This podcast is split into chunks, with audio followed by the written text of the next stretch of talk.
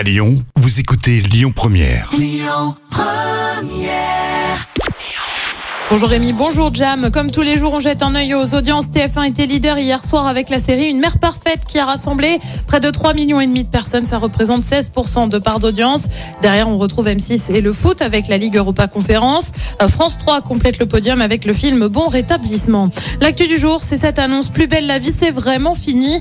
Après des rumeurs, des posts Insta dévoilés puis euh, retirés, l'annonce est désormais officielle. La série qui prend place à Marseille va bel et bien s'arrêter en novembre prochain. Confirmation par France Télé. Après 18 ans d'existence, la décision a notamment été prise en raison d'une baisse d'audience sur France 3.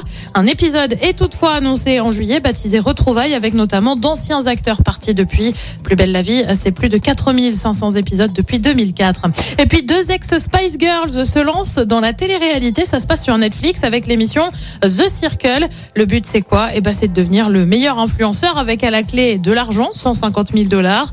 Mélanie Brown et Emma Bunton, soit Melby et la blonde du groupe, ont décidé de participer à cette saison. À noter que le concept a été adapté en version française et il ne compte qu'une seule saison.